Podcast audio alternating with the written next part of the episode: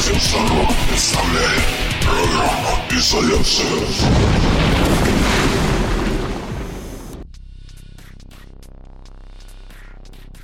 Здравствуйте, дорогие и уважаемые слушатели нашей радиопрограммы. Спустя год мертвой в буквальном и переносном смысле тишины мы возобновляем наше вещание – и, наконец, настало время, внимание, барабанная дробь, юбилейного сотого выпуска нашей долгоиграющей программы. Как обещалось ранее в многочисленных интервью, как с гостями изоляции, так и со мной лично, Радиопрограмма будет расширять спектр разнообразия наших гостей, дабы не ограничиваться только музыкантами. В предыдущих выпусках вы можете услышать интервью с писателем Дмитрием Гайдуком, автором метафизического проекта «Газель смерти» Денисом Алексеевым, а в предыдущем с авторами проекта «Мировая художественная культура», сокращенно МХК Not Dead, Валерой и Анастасией. Сегодня самое время объявить нашего юбилейного гостя, а им стал никто иной, как Денис Олегович Ступников, российский музыкальный и киножурналист, автор книг про такие музыкальные явления, как «Ария», «Северный флот», «Сектор газа», «Отто Дикс», «Йорш», а также автор многочисленных публикаций, пожалуй, практически на всех отечественных исполнителей, ну и на все отечественные коллективы. Приветствую тебя, Денис. Правильно ли я тебя представил? Привет, Сергей. Здравствуйте, дорогие радиослушатели. Абсолютно правильно, да. Или можно вообще назвать тебя автором отечественной музыкальной прессы?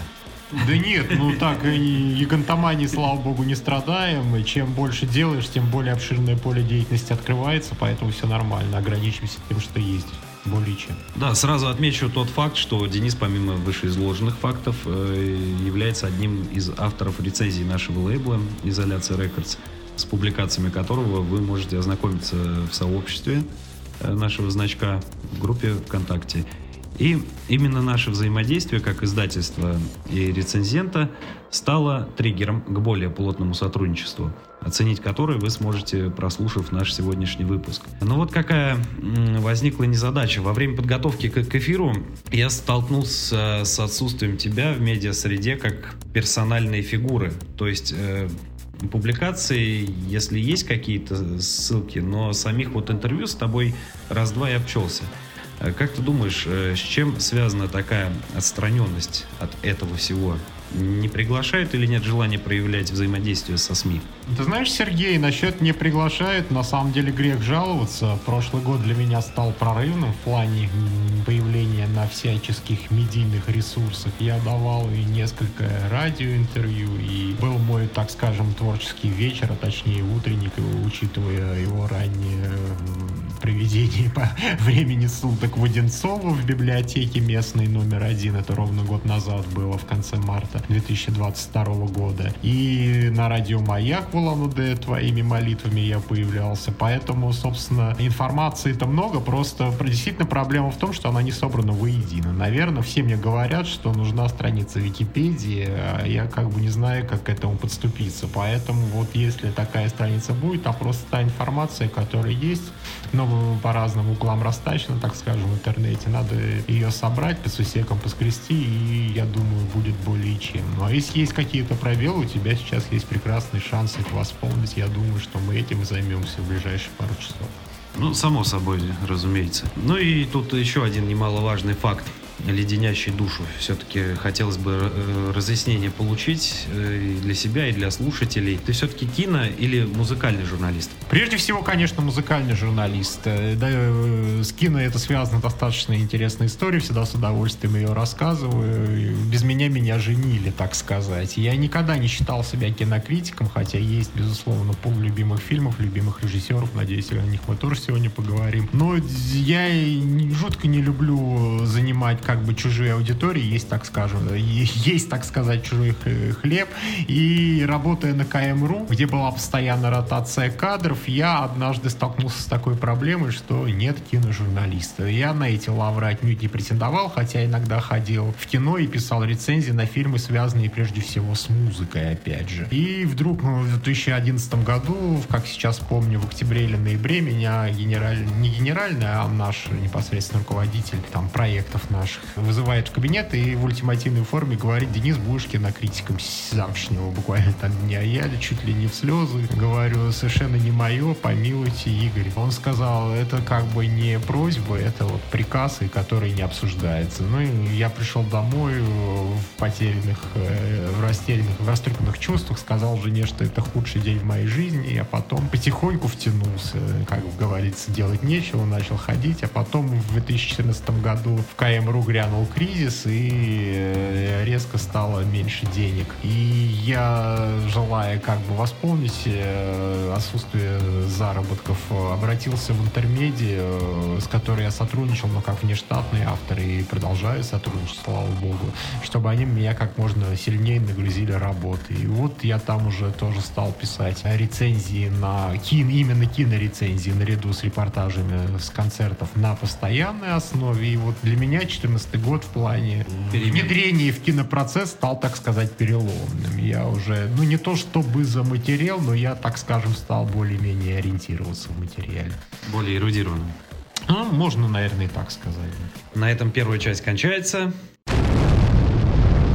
Да, сегодня, наверное, останемся в эфире без музыки, потому что э, исполнители, речи которых будет заходить, э, наиболее, наверное, известные, наиболее такие самые плодовитые в плане, как это, всеобъемлющего пространства, дабы не нарушать авторские права, мы сегодня ограничимся просто беседой. Пускай будет наш сотый эфир таковым. И начнем, наверное, Денис, все-таки с биографических данных. Такой вот у меня вопрос. В какой семье ты родился? Ну, я называю это рабочая интеллигенция, потому что это сейчас э, как-то вот э, общество очень сильно разделено, связано, наверное, с капиталистическим строем, да, который у нас возобладал в итоге. При социализме люди даже там, работая на заводах, имели возможность э, заниматься своим саморазвитием, так сказать. Культурная программа у них была полноценная, покупались книги, пластинки, кассеты слушались, ходили в театре, в кино, поэтому, несмотря на то, что, скажем, пап, ну, папа у меня на заводе работал механическом, выпускал знаменитые холодильники Орск, а мама, поскольку я в детстве был болезненным ребенком, посвятила полностью себя мне и была надомницей, не, не бездельничала, не домохозяйкой, хотя там прекрасная хозяйка и готовила, и все по полной программе, но Оренбургский пуховый платок знаменитый, вот я, э, мой родной город Орск, соответственно, Оренбургская Московской области, там пуховязальное производство тоже было, она раз там в неделю приезжала, э, ой, раз в месяц, прошу прощения, приезжала за зарплатой в офис, да, в контору, как это в советское время называлось, брала там пряжу и вязала платки, потом их, соответственно, тоже сдавала там через месяц и, и по новому кругу. Зарплата, пряжи, ну и месяц работает дома, вяжет оренбургские пуховые платки.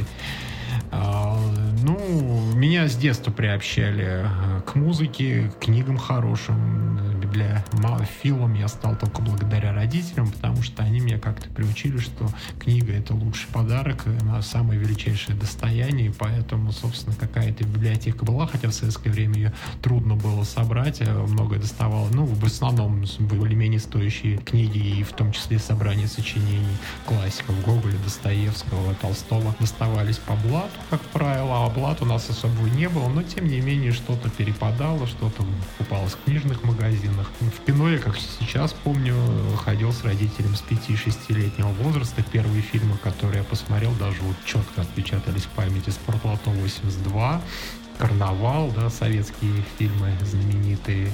Они на меня произвели большое впечатление, до сих пор с удовольствием пересматриваю. Про музыку ты отдельно спросишь или?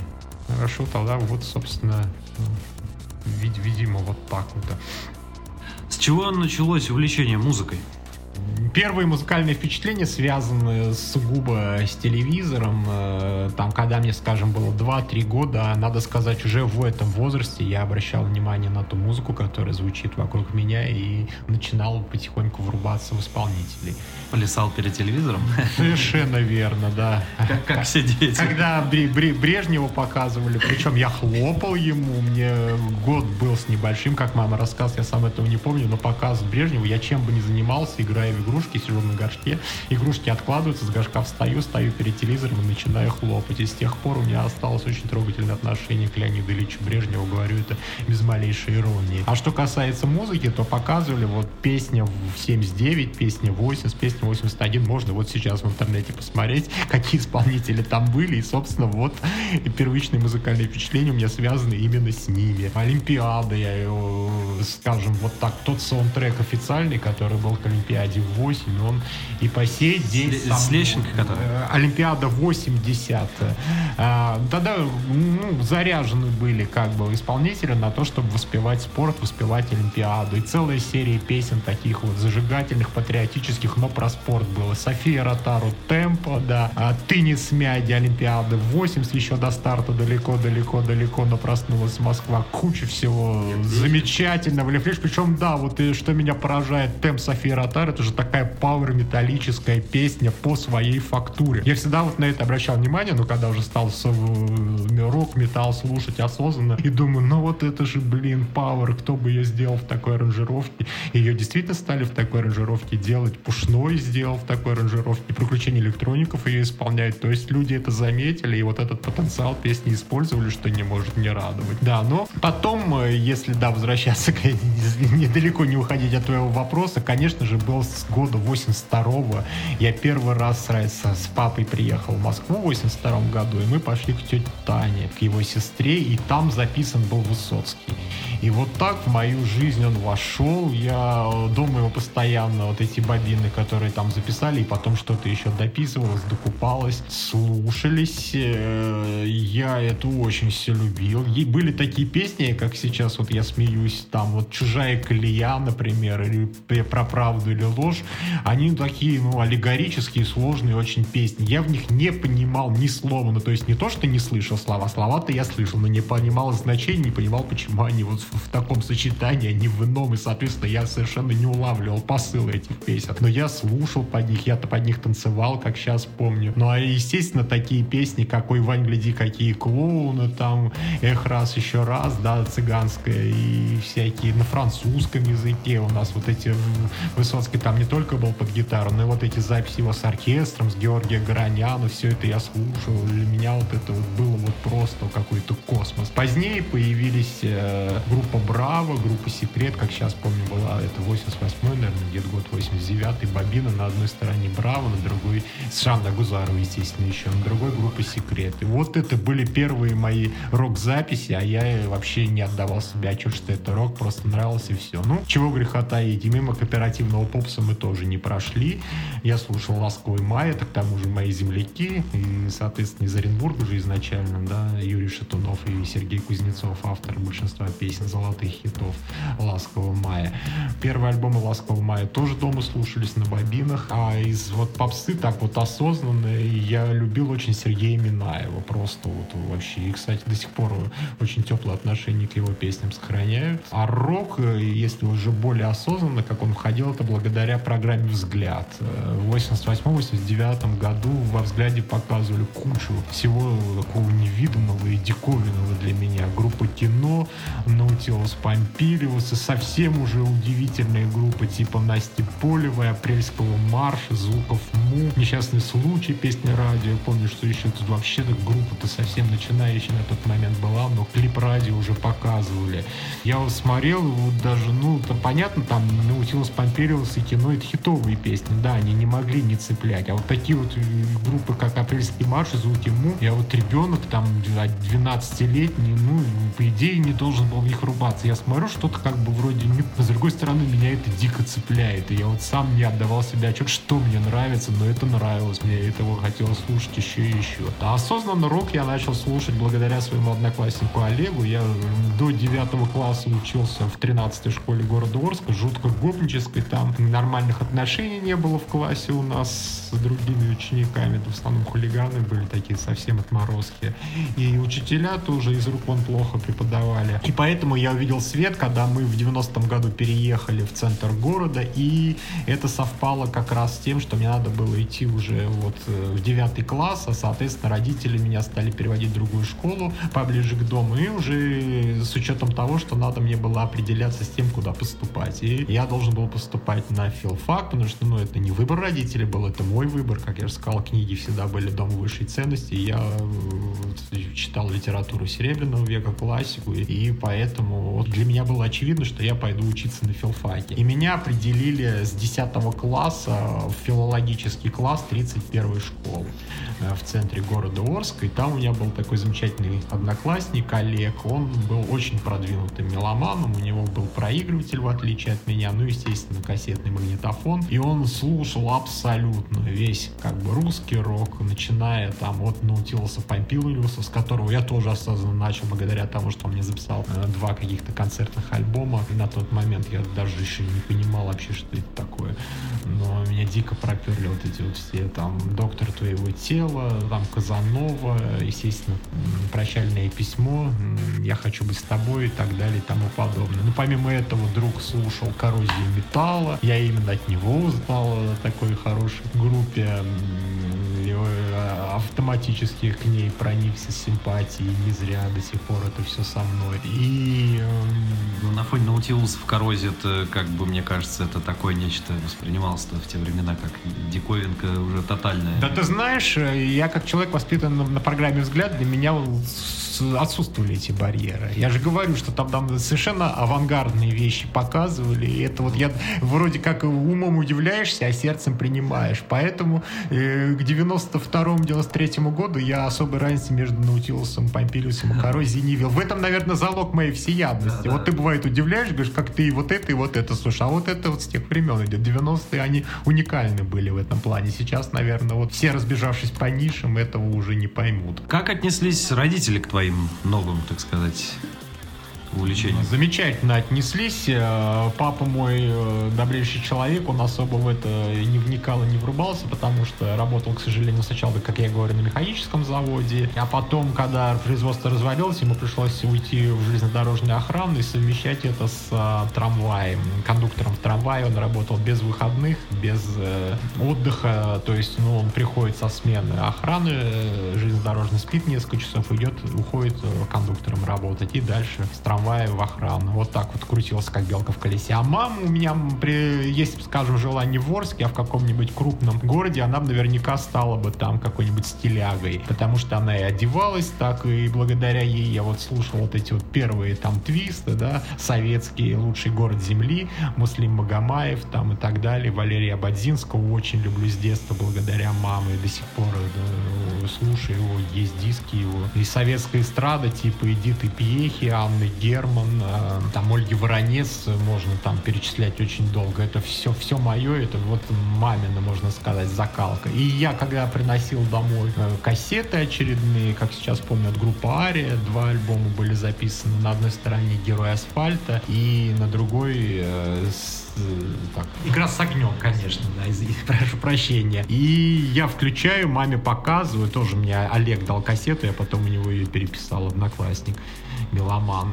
И мама говорит, э, на службе силы зла, первая песня Герой асфальта. А мама моя, да, надо сказать, реально любила металл. При всей этой эстраднической закалке она там до конца жизни слушала Рамштайн, коррозию металла очень сильно, вот она там любила альбом Каннибал вот просто дико вштыривал, серьезно говоря, да. Let's Go, Shake Shake там и так далее. Я думаю, это связано с тем, что все-таки именно музыка советская на рубеже вот развала Советского Союза, она все-таки формировалась по лекалам классики, которую вот как раз взрослое поколение любило, и мне кажется, вот эти лекала, они просто утяжелились, и тем не менее они вот э, оставались, мне кажется, в той же форме, только вот немножко в возвращенном виде. Абсолютно верное замечание, тем более мы не забываем, что коррозия металла записывалась на студии Sensi Records, а это студия Стаса Намина, который еще тот советской закалки человек, да, с одной стороны исполнял песни э, советских композиторов, с другой стороны э, лидер одной из первых советских же рок-групп «Цветы».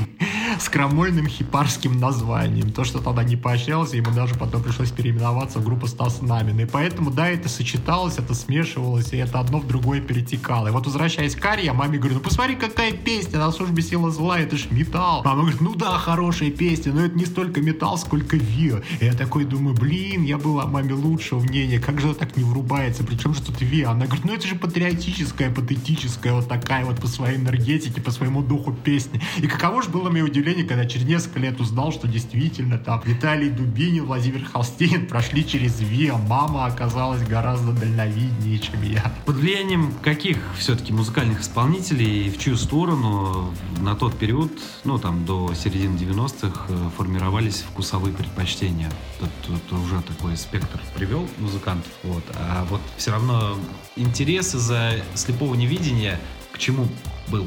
Очень хороший вопрос, и на него главное в двух словах в моем случае опять же не ответишь. Я же, да, заикался о том, что с одной стороны эклектика, да, вот это, который меня приучила программа «Взгляд», с другой стороны вот то, что твое верное было замечание насчет того, как советские, да, музыкальные паттерны плавно перетекали в рок-эстетику. А третье, я был всеядным человеком, и поэтому для меня было несколько таких центров тяжести. С одной стороны, безусловно, русский рок. Здесь у нас четыре столпа, э, Наутилус упомянутый, да, Вячеслав Бутусов, Юрий Шевчук, Борис Гребенщиков и Константин Кинчев. Вот они, вот эти четыре столпа для меня были и таковыми остаются. Ну, Сейчас как бы я, как человек э, патриотических таких православных убеждений, для меня все-таки ближе, да, из этой вот четверки э, Вячеслав Бутусов, э, Константин Кинчев, прежде всего, это для меня вообще непререкаемый авторитет, и Вячеслав Бутусов. Это вот один центр тяжести русский рок. Другой, сибирский панк. Опять же, благодаря своему однокласснику Олегу я услышал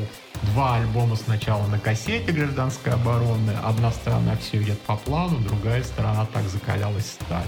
И я удивился, что вообще как это можно и так, и, и так вот запросто об этом петь, и философия с одной стороны, а с другой мат, и такая вот подача просто вот, ну, доступная, а, а при этом полный запредел. Я врубался, что песни-то абсолютно потусторонние, что они вот, ну, а вечно понятно, что тут в двух словах не скажут. Но совершенно башню для меня сорвал Егор Летов, что уж тут греха таить. Э, все альбомы были доступны на тот момент постепенно скуплены. Книга «Я не верю в анархию», состоящая из интервью с Егором Летовым, публикациям тех времен гражданской обороны, да, и авторское описание Летовым дискографии, она была зачитана до дыры, были, было своего рода для меня Евангелие. И для меня вот принцип, который, когда вот, э, ну, Егор Летов запретили ему в Омске заниматься творческой деятельностью. Его гитариста Константина Рябинова отправили в армию, а с остальных его друзей взяли подписку, что они с ним в КГБ, что они не будут с ним общаться, там под страхом заключения в психушку и так далее.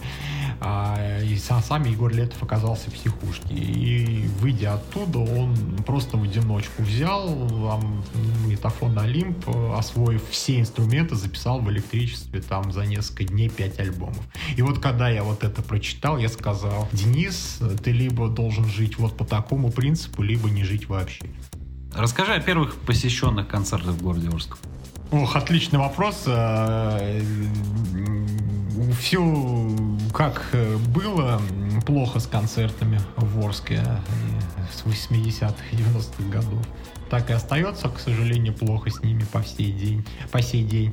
Когда концерты более-менее начались в конце 80-м, это была попса главным образом. в местном дворце спорте юбилейный я ходил с мамой и с бабушкой на группу «Мираж» с Татьяной Овсиенко еще. Это, ну, это вот самые первые концерты в моей жизни. Там 12-13 лет, 88-89 год. На Игоря Суруханова ходил. Как сейчас, ну, как сейчас помню, это был хороший действительно концерт. И я до сих пор очень тепло отношусь к творчеству Суруханова. Уже как уже музыкальный журналист посещал его концерты и писал с них репортажи, диски рецензировал. И те песни, которые вот из тех времен, они до сих пор со мной. Я их периодически могу даже переслушивать для для себя. В Орске рок-концерты, к сожалению, я не посещал в 90-х годах, за исключением ДДТ.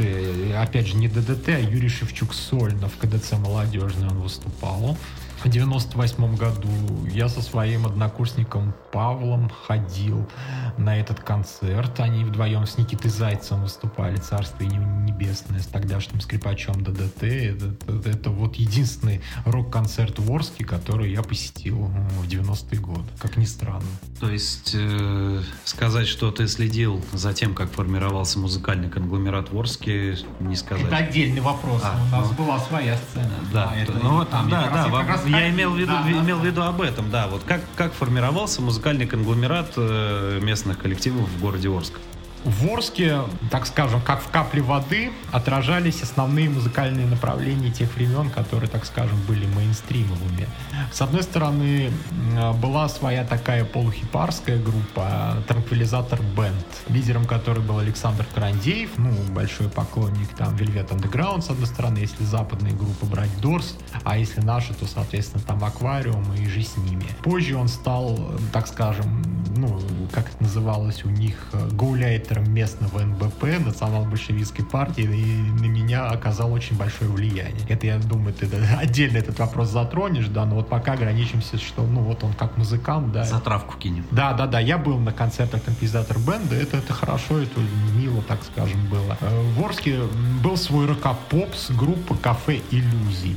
Вот эта группа, которая, ну, в локальном масштабе добилась наибольшего успеха. Что я под этим имею в виду? Тот самый КДЦ «Молодежный», где в 98 году выступал Юрий Шевчук. Это ДК. Ну, то есть он где-то там около тысячи вмещает.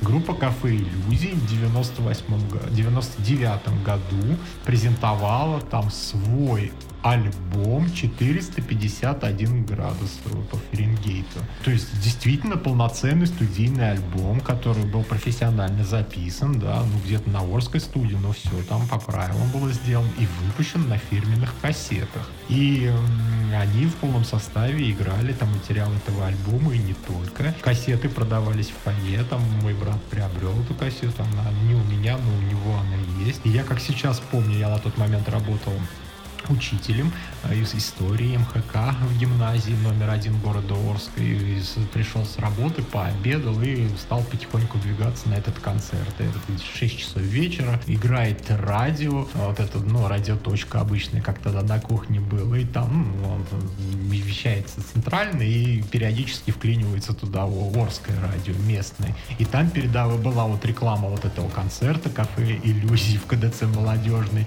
и передавали песню «Странник» радио. Я, я сейчас вот не могу, ну, в современной ситуации невозможно себе такое представить, а тогда, пожалуйста, да. Но сейчас э, ВКонтакте перехватил инициативу, там иногда музыку слушаешь, там, приходи на концерт группы, там, допустим, пилот, там, такого-то, такого-то числа, ну, зависит от привязки региона. Ну, я знаю, сам слышал, да. что сейчас новые реальности. Но здесь эту песню от начала до конца передавали. То есть, как бы она была, ну, так сказать, в местной ротации, получается. И меня это еще на тот момент дико поразило. Я думаю, ну, вот группа действительно чего-то добилась. Вот. И была своя альтернативная, так сказать, да, панк-сцена, группа «Негатив».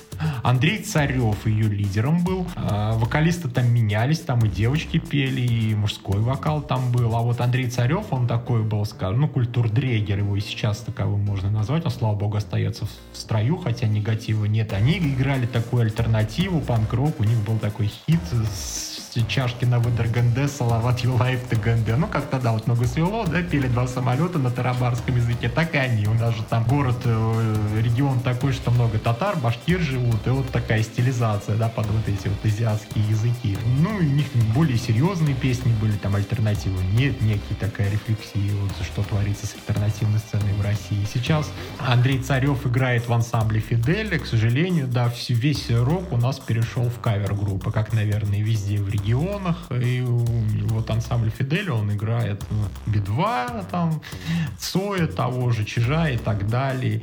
И я пару раз ходил на концерты. У нас есть live-кафе, много лет, как ни странно, существует в Центральном парке э, культуры отдыха, вот э, клуб рок. И вот этот э, ансамбль Фиделя играет, и недавно они торжественно возродили пару песен группы Негатив вот в рамках своей кавер-программы, да, но играет, да, альтернативы нет, я был на концерте декабря, не играли, это такая ностальгия была, так, так душу погрела, ну печально на самом деле, что вот не смогли, да, а местные музыканты удержаться в сфере, в сфере своих интересов, в орбите, да, того, той музыки, которую им хотелось самим и делать региона. и сочинять, да, да, да, и смешались, да, с кавер-группами, э, оказались вот струе, которая не творческая, а которая больше там на потребу публики, которая просто там побухать, отдохнуть. Ну, это мы сейчас вернемся к этому. А, во время пресс-конференции, посвященной презентации книги Юрий Хой группы «Сектор газа», ты совместно с Алексеем Шиковым разделили мнение о постсоветском влиянии рок-клубов на три зоны, да, по-моему, Ленинград, Москва и mm-hmm. Свердловск. Да касаемо там, они не представляются, к сожалению, вот эти нанятые журналисты из, из каких изданий и всего остального, это где они спросили про формирование Воронежского рукула. Был ли город Орск эм, как часть сферы влияния Свердловска? Это же все-таки Урал, хоть и южный. К большому сожалению, нет. Это все было как-то сам, само по себе, как я сейчас понимаю, ну, достаточно вторичная музыка, да, там, например, то же самое «Кафе иллюзии», действительно мощные песни, я там до сих пор их могу слушать с большим удовольствием, но когда я там людям стал отправлять эти песни, чтобы они познакомились, там, «Тысяча черных котов» мне песни очень нравилась, и мне человек сказал, так это же Виктор Цой. Потом я как-то с одной девушкой ехал в купе, попучиться просто из Орска, и мы с ней разговорились там, ну, я сказал, что я там вот роком занимаюсь, рок-журналист, она мне говорит, ну вот я с группой Кафе Иллюзий знаком. Я так оживился, сказал, ой, я был на презентации. Она говорит, ну же, это же наш Мумитроль. Но я тогда с ней поспорил, а сейчас понимаю, что ну нельзя, я начал с того, что как в капле воды, да, отражались те явления музыкальные, которые были. Поэтому нет, никакой это не Свердловский рок-клуб, это просто вот э, одно из таких вот отражений той общей тенденции, которая была в стране. О том, что Екатеринбургский Свердловский рок-клуб не оказал влияния на Орск, можно судить по такому вот прискорбному факту, что в 91 году у нас в ДК нефтехимиков выступала группа Агата Кристи. Я, к сожалению, про это не знал, хотя жил в Орске. Как так получилось, я и сам до сих пор не знаю, но я это уже узнал по постфактум из книги об Агате Кристи Ильи Стогова, где об этом концерте упоминается. Как вот в этой книге рассказ братья Самойлова, зал был практически пустой. То есть, ну, вот люди просто не пришли на этот концерт. Я думаю, что плохая реклама была, потому что ну, о многом говорит тот факт, что я же я в Орске об этом концерте не, не знал. Но, тем не менее, если бы там Агата Кристи была э, столпом, и вообще Екатеринбургский рок был в авторитете, я думаю, люди бы нашли, как узнать об этом концерте и прийти. Однако же, увы ах. Вот тут, э, я думаю, будет в тему вопрос от Ивана Сотникова, который э, интересуется у тебя сегодняшним осмыслением деятельности рок-клуба города Орск. Но слава богу, да, существуют у нас отдельные люди, которые вот э, участвовали в движении, о которых, в тех группах, о которых я сейчас вспомянул. Вот Андрей Царев, игравший в группе «Негатив», сейчас играет в ансамбле «Фидель». Это кавер-группы, которая исполняет с недавних времен и несколько песен ансамбля, э, ну, группы «Негатив». В частности, альтернативы нет, но и упомянуты. Есть Алексей Бондаренко, который играл в том же «Негативе», в том же «Кафе Иллюзии». Это мой ученик, ну не ученик не в музыкальном смысле, а я уже упомянул, что я преподавал историю МХК в гимназии номер один, и он тогда учился в 10 классе, в параллельном классе с моим братом, и я у них преподавал мировую художественную культуру, насколько я помню. И он уже активно, да, принимал участие в музыкальном движении, играл в негативе, в кафе иллюзий, э, на бас-гитаре, да и, по-моему, на гитаре тоже. А потом он создал собственную группу «Стигматы», которая, ну, больше рэперская она была. То есть там влияние рэп-кора было, ну и чистый рэп. И эта группа была примечательна тем, что она использовала э, мой текст. Э, единственный, как бы, вот, песня на мои слова, которая существует, она существует вот э, как раз в интерпретации группы «Стигматы». Я был влюблен в одну девушку безответно в 2001 году и написал такой рэперский текст «Таура Желоба» и послал этому вот Леша Бондаренко, своему ученику, да, который очень активное участие принимал в рок-движении, в группах куча переиграл. И он положил ее на музыку и мне прислал. Причем так оперативно достаточно сделал. Я так послушал, был в восторге. До сих пор это можно ВКонтакте найти, правда, в жутком качестве, но хотя бы так сохранилось. И как мне рассказывал брат, группа Стигматы, да, вот это в рамках которой это было сделано, давала концерты, причем это какие-то ночные были концерты, дискотеки, они в час-два ночи начиналось, что как бы для спального Орска вообще нонсенс. И каких-то из этих концертах она даже эту ауру Желоба исполняла вживую. Жалко, я не слышал ни разу в жизни. Ну и сейчас Алексей Бондаренко в строю, он звукорежиссер, это вот в live-кафе, который я уже упомянул. То есть вот так вот все немножко раздробилось, но самые такие энтузиасты остались, но уже не как члены действующих каких-то вот креативных групп, а как вот просто, да, либо участники кавер-групп, либо звукорежиссеры, там, либо просто музыканты, которые в разных проектах играют, но не оказывают какого-то существенного влияния именно на творческий процесс. Ну, можно сказать, что рок-клуб был как таковой ворский? Или да нет, все... в том-то и дело, что не было рок-клубов, достаточно все разрозненно и вторично было. Ну, как да. в большинстве регионов. Да, да, да, да. Ну, теперь мы прервемся на небольшую паузу и продолжим.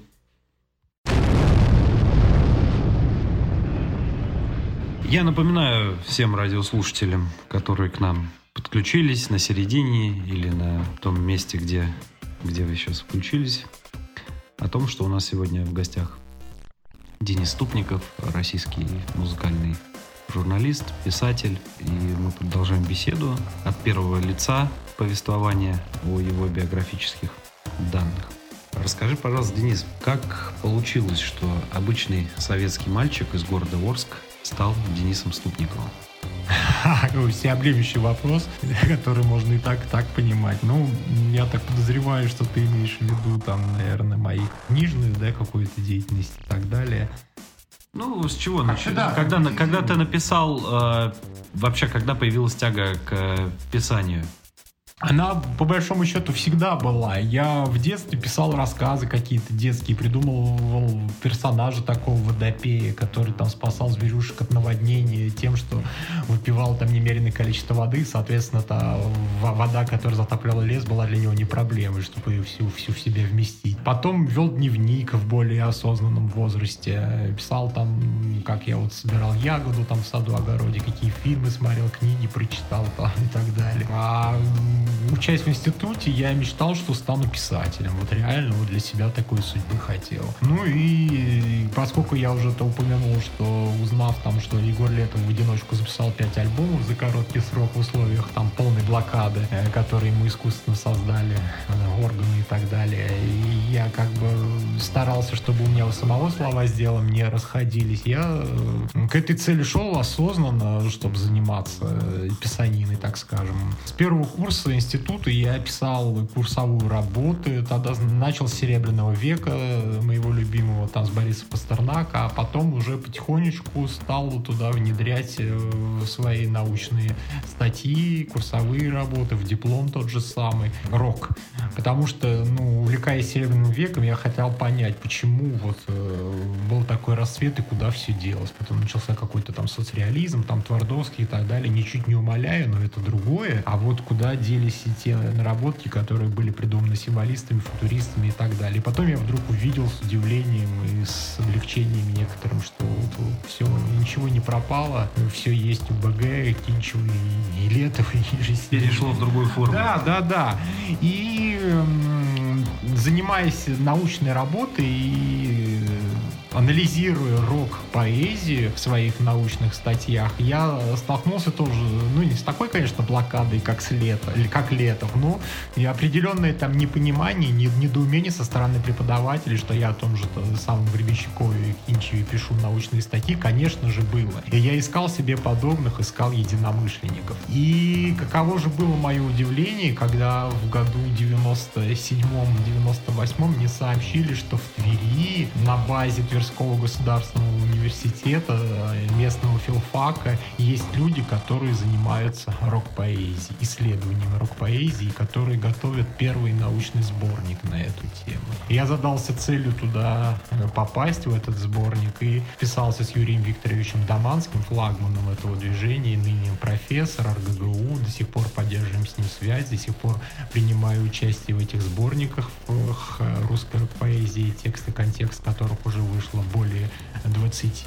И, соответственно, я понял, что я не один, что есть куда двигаться, и поэтому, когда после окончания института я поступил в аспирантуру МПГУ Московского педагогического государственного университета, я решил сделать диплом, то есть ой, диссертацию, соответственно, кандидатскую уже по рок-поэзии. Но чисто по рок-поэзии у меня не получилось, и слава богу, потому что вуз был достаточно консервативный, и моя научный руководитель Амина Абдулаевна Газизова меня так мягко ориентировала на то, что рок-поэзия это, конечно, хорошо, но у нас должна быть какая-то серьезная литературная фигура, э, которая не точно не будет вызывать э, раздражений там, у и возражений у консерваторов, старичков, да, грубо говоря, которые вот сидят на кафедре, которые тоже с трудом могли бы воспринимать рок-поэзию в чистом виде. И в качестве такой фигуры безболезненно был выбран Юрий Поликарпович Кузнецов, советский, российский поэт такой патриотической направленности, но очень глобальный, не побоюсь этого слова, гениальный человек, э, продолжатель традиции символизма к вопросу да, о, о Серебряном веке, куда это все делать. Так вот, э,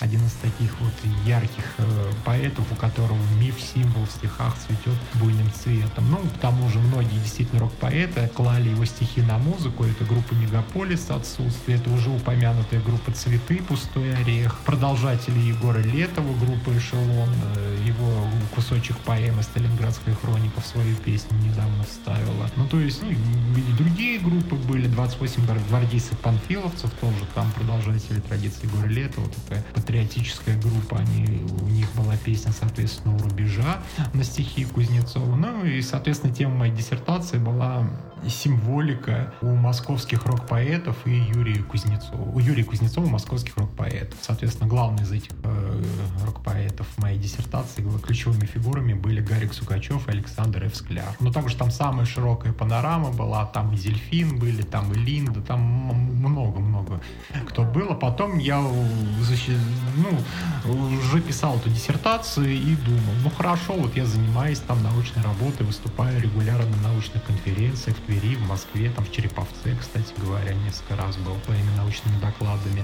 Э, и, ну, меня послушает 10 человек, 15, а где же вот э, более широкая аудитория? И так вот пришел к мысли о том, что надо заниматься музыкальной журналистикой. В 2001 году осенью уже, получается, больше 21 года я устроился работать в мультипортал Кирилл Мефодий, КМРУ, где стал вести музыкальную рубрику, чем занимаюсь и по сей день. И таким образом получилось, что вот э, я сумел популяризировать то, что тем, чем занимаюсь. Э, как-то так.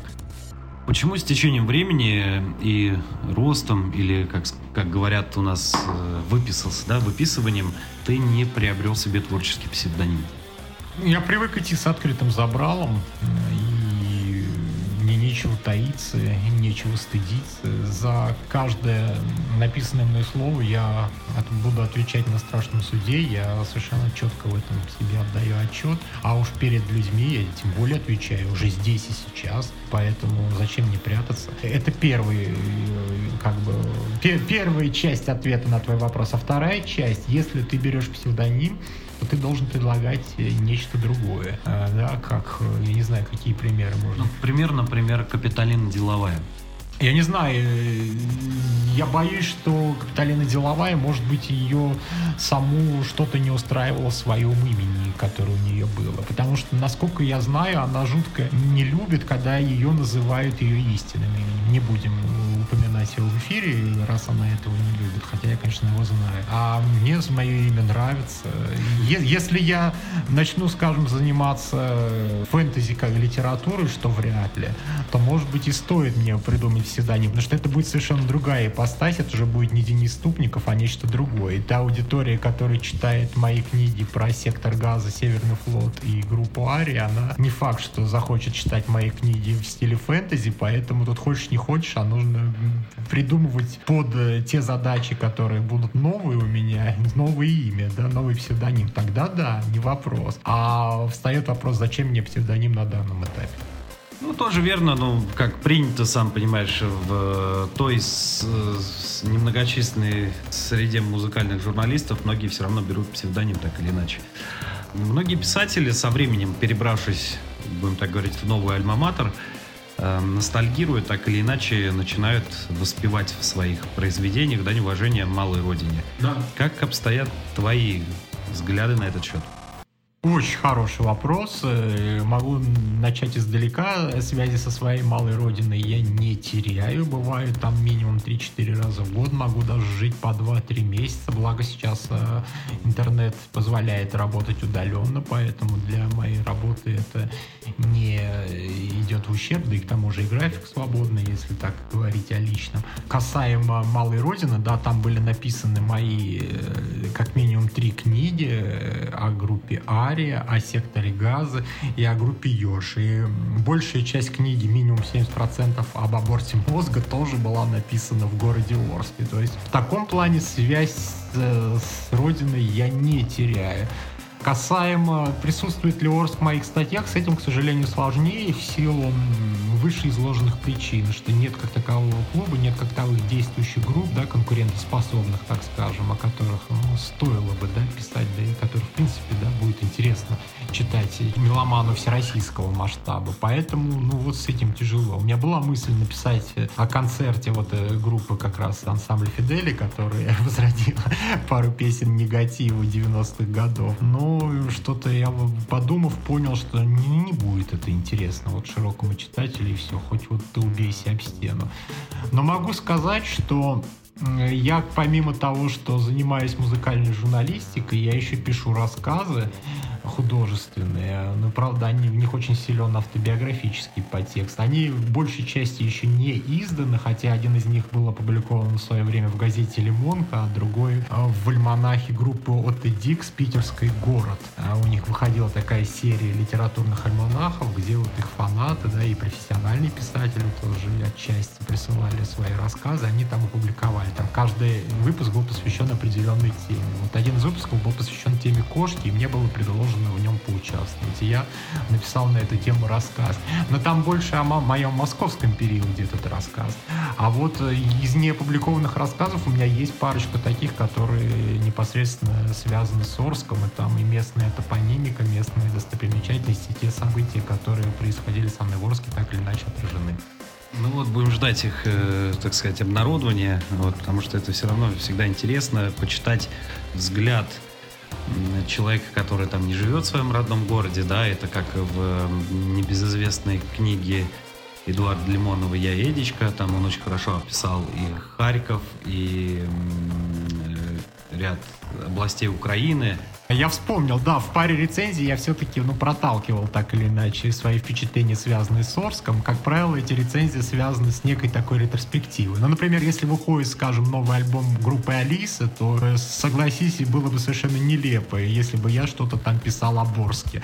Потому что, ну, никаким образом это с Орском не связано. И даже начиная с того, что я и сейчас в Орске постоянно не живу. А вот, например, когда вышел бэк-каталог с тремя первыми альбомами Земфиры, я, естественно, давал некий панорамный взгляд, там, ну, на, на что, во-первых, Земфира собой представляет некий такой исторический разрез, а во-вторых, то, как я воспринимал Земфиру, да, и живя еще в Орске в 99 году, когда о ней первая информация появилась. Я там упоминал, да, свои вот именно Орские впечатления. Как сейчас помню, 8 мая 99 года я вот работая учителем в гимназии номер один, я пришел и долго не мог найти ключ от кабинета. А мне жутко не нравилось работать, дети были непослушные, контакт с ними я не находил, этот год, год, который я там проработал, был для меня, честно говоря, сплошным мучением. И в этот день Земфира давала свой первый, да, по-моему, насколько я помню, билетный концерт в клубе, или наоборот, ну, короче, свой первый концерт в клубе 16 тонн она давала, 8 мая 99 -го года. Я причем об, об этом знал, несмотря на то, что жил в Орске. И я в такой сердцах, ища этот ключ,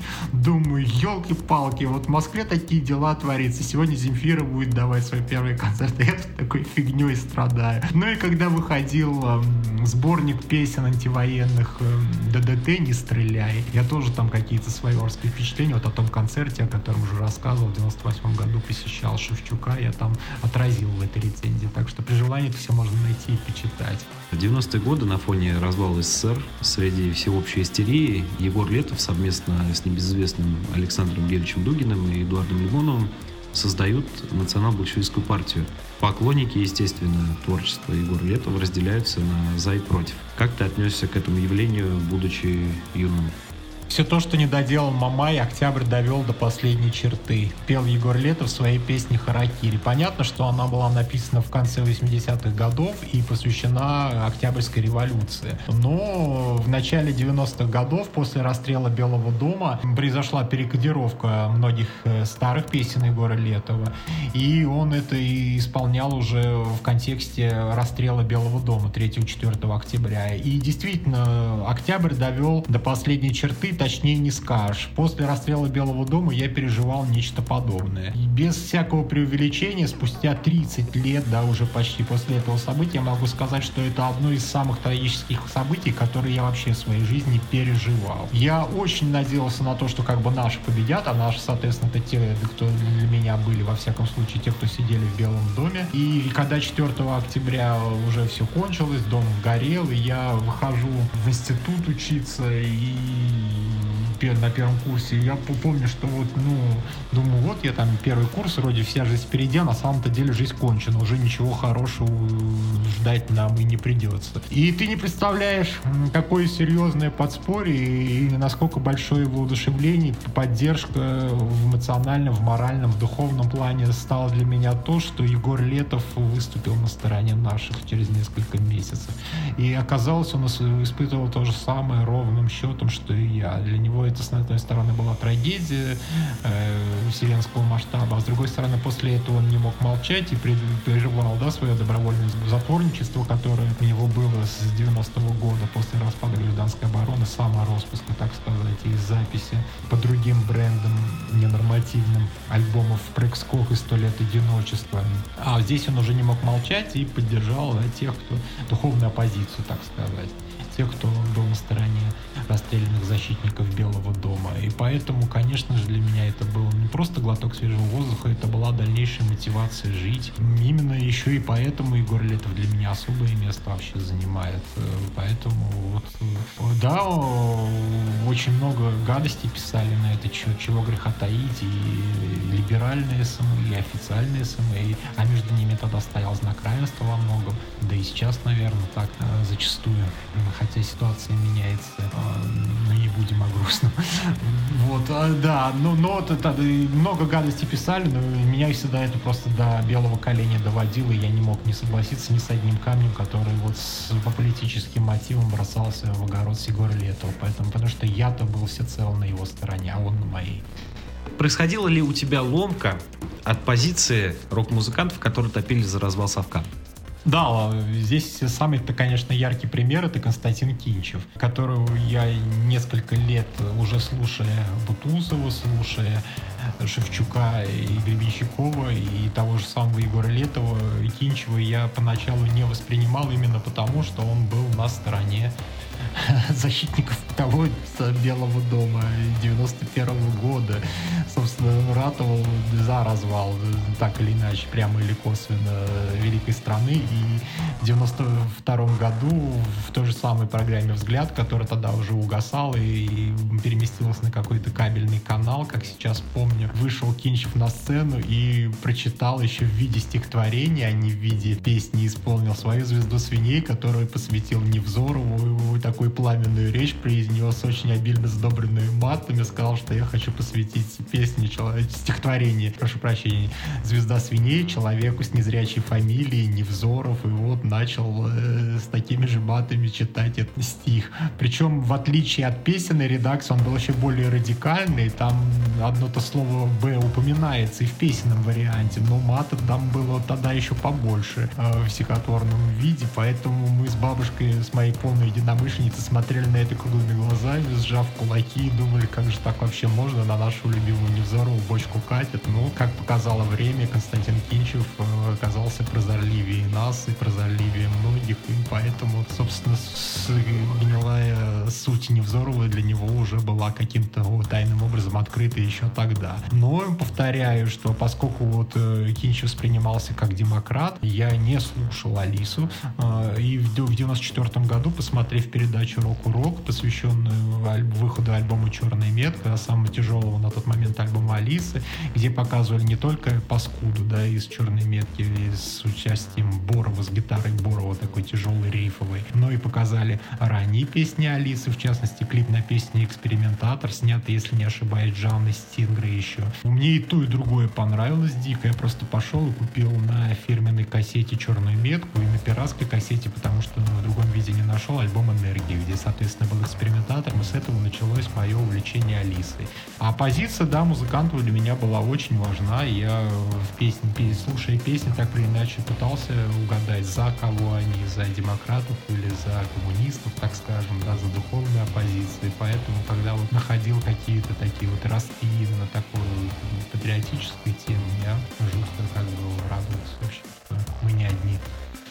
Александр Гельч Дугин, он из полудиссидентов советских, таких э, националистически настроенных. Э, Эдуард Лимонов из э, иммигрантской среды. Летов из непонятно откуда, из Омска. Вот. Как ты думаешь, была ли, на твой взгляд, корреляция взглядов сторонников НБП и сторонников общества память?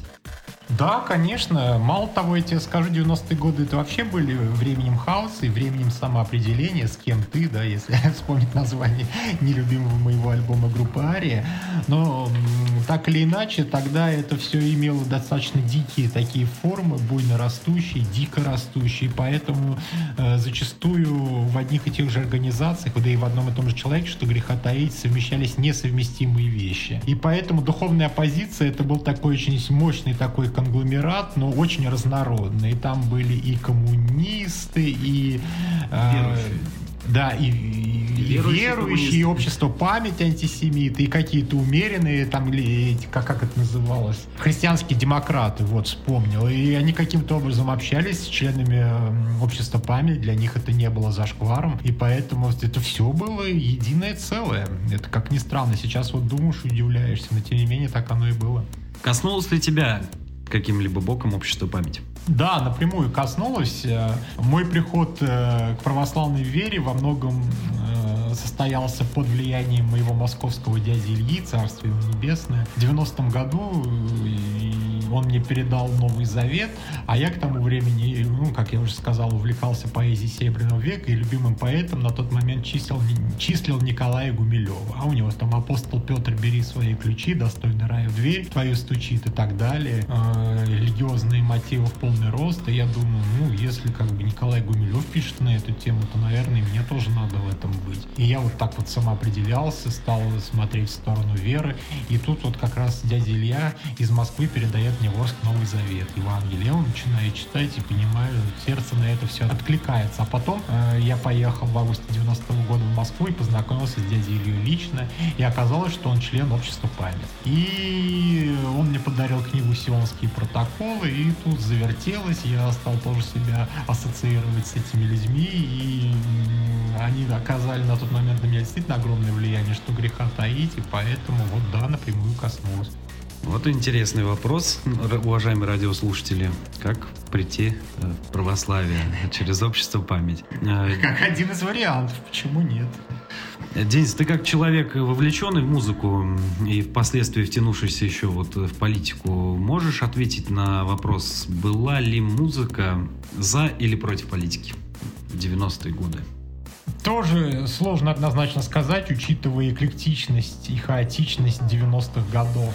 Потому что ну, мы помним какой, если говорить о политических акциях самых ярких 90-х годов, то тут вне конкуренции оказывается тур «Голосуй или проиграешь» 96 -го года, предвыборная кампания э, Бориса Николаевича Ельцина. Видимо, очень, да, большие деньги были, ну, не видимо, а точно вложены в организацию этого тура, и туда подтянуты были самые разные силы, как попсовики э, в виде Евгения Осин, который танцевал на сцене с Борисом Ельциным, так и уважаемые, да, всеми нами рок-музыканты типа Константина Кинчева, группы Алиса, да, там и так далее. Многие сейчас отмежевываются от этого тура, говорят, что они не были за развал СССР, не были за Ельцина, а просто выбирали между коммунистами и демократами. И они очень сильно боялись, как они говорят, возвращения в концлагерь. Хотя я лично, живя в СССР, не ощущал, что я живу в концлагере. Прям, прямо скажу, да. Конъюнктурщики.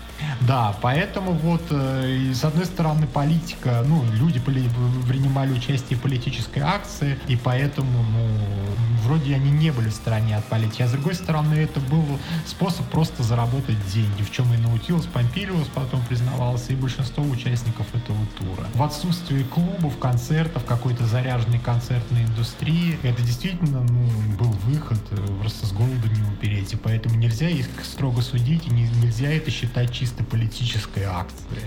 Ну, Мне кажется, да, кстати, ввиду того хаоса политического, который творился тогда, я думаю, что музыкантам это было, скорее всего, на руку только заработать. Вот. Это сейчас уже конкретизировано все, все позиции.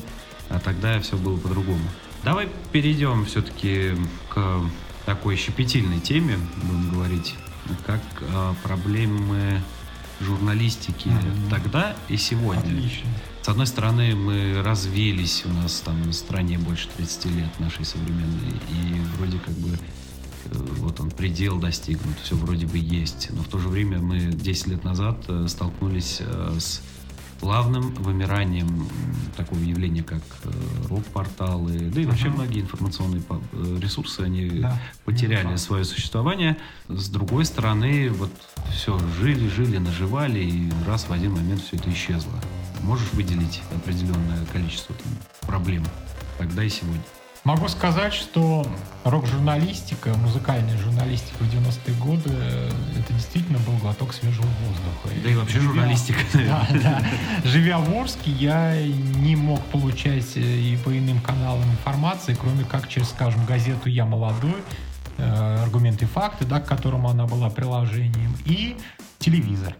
А там публиковались интервью не только со всеми перечисленными музыкантами, типа Гребенщикова, Кинчева, Шевчука и Бутусова, а, но и какими-то сугубо э, андеграундными персонажами, вроде не менее горячо любимого мной Рикошета. В газете «Я молодой» было интервью, что по нашим временам вообще непостижимо. Была передача «Акула пера», в которой принимали участие, опять же, не только Константин Кинчев, но и, например, Наталья Медведева, да, сугубо андеграунд. Да и коррозия тоже. Да, да и коррозия металла. И, и акулы пера, само название этой передачи, центр тяжести переносил да, не на музыкантов, а на журналистов, которые были полноценными звездами, ничуть не уступающими, да, той же самой Натальи Медведевой, Артур Гаспарянов, Илья Легостаев, Сергей Соседов. Они все из тех времен известны и почитаемы, и действительно остались в профессии, сохранили свое доброе имя, репутацию и так далее. И поэтому вот тогда э, журналистика музыкальная была на своем пике. Если говорить обо мне, то я, можно сказать, э, ну не то чтобы даже заскочил в последний вагон этого поезда, а где-то подножке его болтаюсь до сих пор. Потому что когда я начинал заниматься профессиональной музыкальной журналистикой в 2001 году, уже не было такого вот э, развития, э, с одной стороны, именно мейнстримовой музыкальной журналистики, но с другой стороны, она никуда не делась, она просто, да, не было передачи «Акулы пера», но она была в газетах, и выходили статьи, рецензии. Печатных изданий, Журнал да. Play, да, выходил. И Play, интернет появился, да, звуки.ру, порталы, э, рок-мьюзик и так далее. Поэтому все это было. Фуз тот же самый еще в, в онлайн-версию стал переходить постепенно. А с другой стороны развивалась активно андеграундная журналистика. Вот как раз моим крестным отцом в журналистике был небезызвестный Сергей Гурьев, который как раз-таки не относится принципиально. Если его скажут, что он мейнстримный журналист, он оскорбится, потому что он таковым не является, он контркультурный журналист. Он издавал альманах контркультуры, написал книгу про группу «Звуки Му» и так далее. И я на первой своей презентации, которую, на которой я аккредитовался в качестве журналиста, это было, была презентация диска Нико Рок-н-ролл и группы «Третьи души» Падре в клубе «Второй этаж» в Москве в ноябре 2001 года. И я первое, что сделал, я подошел к Сергею Гурьеву, познакомился с ним и сказал, вот, Сергей, так и так, я Денис Ступников, начинающий музыкальный журналист, очень хотел бы вот не то чтобы стать известным, да, ну быть в профессии, как бы серьезно этим всем заниматься, вот что вы могли бы посоветовать? Он мне предложил поучаствовать в альманахе контркультуры, что, забегая вперед, так и не состоялось, но не и вины Сергея, конечно же, в этом нет, это просто я еще тогда был настолько тогда сырым непрофессиональным журналистом, что та статья, которую я написал, ну, она действительно была слабовата для контркультуры, поэтому не была опубликована. Хотя, конечно же, чего греха таить, я на Сергея жутко обиделся тогда. Но, слава богу, с годами да, наших отношений крепли. Сейчас это очень такие дружеские отношения, взаимный пиетет, именно взаимный, потому что для меня очень было важно, когда два года назад я пришел в небезызвестный магазин Дом культуры музыкальный, в котором проводятся музыкальные мероприятия, презентации. И там встретил Сергея, который сказал, есть ли у тебя моя авторская версия книги про звуки Му? Я говорю, ну, конечно, есть твоя книга про звуки Му, которая там выходила в издательстве. Официально говорит, нет-нет-нет, Денис, ты меня не понял. Это покромсанная версия, ее пришлось очень сильно там переделать по сравнению с тем, что написал я. А вот у меня есть авторская версия, самоиздатовская. Ну, говорю уже, самоиздатовский персонаж, андеграунд, любит эти все вещи. И он достает такую вот книжку самопальную и говорит, вот, этот текст сильно отличается. Он намного короче, но зато более емкий. Это действительно мой текст родной, вот то, как я эту книжку задумал. И я беру эту книжку как великую святыню, листаю, он говорит, это тебе подарок. Я даже не поверил сначала, сначала. Ну, а обратный ему говорит, нет, нет, ты не понял, я дарю. И он мне вот подписал действительно там, ну, вот как равный равному эту книгу, за что я ему очень признателен. И после этого я окончательно понял, что да, жизнь удалась, и моя жизнь в музыкальной журналистике состоялась. Слушай, а существует ли сегодня в России музыкальная журналистика? Хороший вопрос. Я наверное, оптимист на данном этапе, поэтому скорее да, чем нет. Да, это все разрознено, это все как-то нет какого-то вот единого движения, нету, что самое печальное, какой-то материальной подпитки, какой-то государственной политики, которая бы вот занималась бы, и нет профильных изданий, нет инвесторов, да, которые бы в это вкладывались и издавали бы на постоянной основе журналы, порталы бы, организовывали деятельность порталов музыкальных. Но тем, есть подвижники, да, вот типа тех же самых звуков РУ, э, замечательный портат, но он наш не формат, и так далее. Отдельные рецензии выходят э, ну, на Кольте.ру, на Афише Дейли можно увидеть. Э, это больше, больше такие хип хипстерские издания, но тем не менее там люди тоже правильно музыку слушают, понимают музыку, пишут они тонко, вдохновенно и так далее. Почему нет? Поэтому да, все, все как бы разбежались немножко по своим углам, по своим нишам. Грядка журналистов очень сильно предела по объективным причинам, но тем не менее это есть. Ну вот я однажды в одном из интервью, где меня спрашивали по программе изоляции, ну, когда меня задали вопрос, зачем я это делаю, mm-hmm. я ответил так, что хотелось бы, чтобы у нас в стране андеграунд рассматривался, ну, или как кому как угодно, а, мало, мало популярная музыка рассматривалась как культурологическое явление, как пласт. И рассматривается это только сейчас, я вот вижу уже за последние годы, пару-тройку лет, uh-huh. это рассматривается только посредством вот этих огромных продюсерских центров типа нашего, но тем не менее внимание начинают обращать как-то еще и в университетах, э, что тоже не может не радовать. Тем не менее, я думаю, обществу надо раскачивать в сторону культуры, а у нас сейчас все раскачивается в сторону пропаганды и войны, к сожалению. Ну и для тебя в том числе, и для журналистов музыкальных или, или не музыкальных. Как думаешь, что спасет? Идейность или предложение? Предложение ты имеешь в виду финансовый, да, и какая-то организация. организация. Ну, идейность первична, конечно. Потому что, опять же, вспомню того Летова, того же самого Летова, который без всяких перспектив просто на одном голом энтузиазме записывал альбомы и победил. Для меня действительно вот это как бы вот наиболее такой красноречивый пример мотивации. И поэтому вот эта мотивация, она работает. Но это не значит, что не надо поддерживать музыкальную журналистику. Должна быть какая-то государственная политика. Ну, честное слово, должна быть. Я не знаю, в каких это формах, кто этим должен заниматься, но ну. то, что это зияющая пустота и огромное непаханное поле, это же очевидно. Э, Ну, касаемо э, Егора Летова, видишь, э, он, его мотивация главная, как я считаю, была все-таки в протесте. Он протестовал вообще против всего. Ну, да. И вот тут же вопрос тоже вытекает у меня. Вот есть ли сегодня в рок-музыке протест? Да, безусловно, он есть, э, хотя приходится его очень сильно завуалированно и зоповым языком высказывать, потому что черные списки э, групп, запреты всевозможные, там ограничения на местах, репрессии даже, может, репрессивные меры где-то включаются, не побоюсь этого слова, они влияют и, может быть, и к лучшему не, не в плане, что это должно быть и что это должно процветать, а в том, что люди находят обходные пути и более тонко выражают свои мысли. И для меня здесь, безусловно... э, Плюс.